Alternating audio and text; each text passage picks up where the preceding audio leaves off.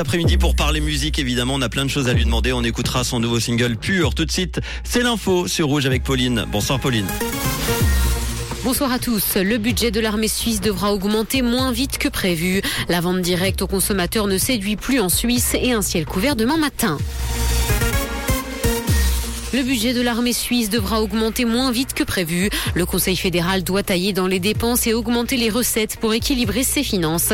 Il souhaite donc reporter certaines mesures et faire des économies dans tous les départements. Pour 2024, le budget de l'armée devrait toutefois augmenter à 5 milliards 600 millions de francs, soit 300 millions de moins que ce qui était prévu au départ. Le gouvernement veut par ailleurs agir sur différentes taxes et impôts.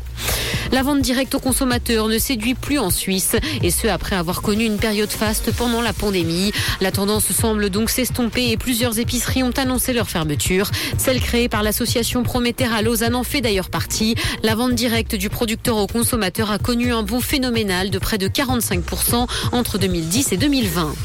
À Genève, un projet de loi demande une nouvelle école plus inclusive. Le texte demande que chaque école du primaire dispose de classes inclusives et de classes spécialisées. Le projet prévoit de réduire les effectifs des classes inclusives pour qu'elles puissent accueillir jusqu'à 4 élèves à besoins pédagogiques spéciaux. Les classes spécialisées compteront jusqu'à 8 élèves de leur côté. Ce modèle existe au Tessin depuis 2011.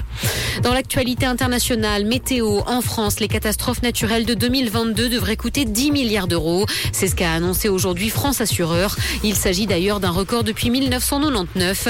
L'an dernier, le pays a été touché par des incendies, des tempêtes, des chutes de grêle ou encore des inondations. L'année dernière a d'ailleurs été particulièrement marquée par la sécheresse, comme dans d'autres pays d'Europe.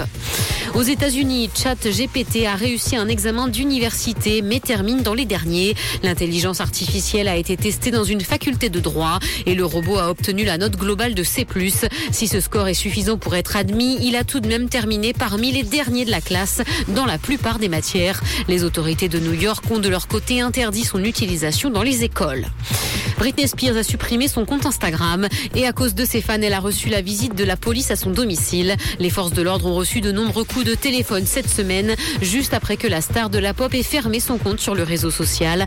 Des fans étaient inquiets qu'il ne lui soit arrivé quelque chose. Elle n'a d'ailleurs pas réactivé son compte depuis. Quelques nuages sont attendus ce soir et le ciel sera encore couvert demain matin. Le mercure affichera moins 3 degrés à Nyon et Yverdon ainsi que moins 2 à Montreux et Carouge. Bonne soirée à tous sur Rouge. C'était la météo, c'est Rouge.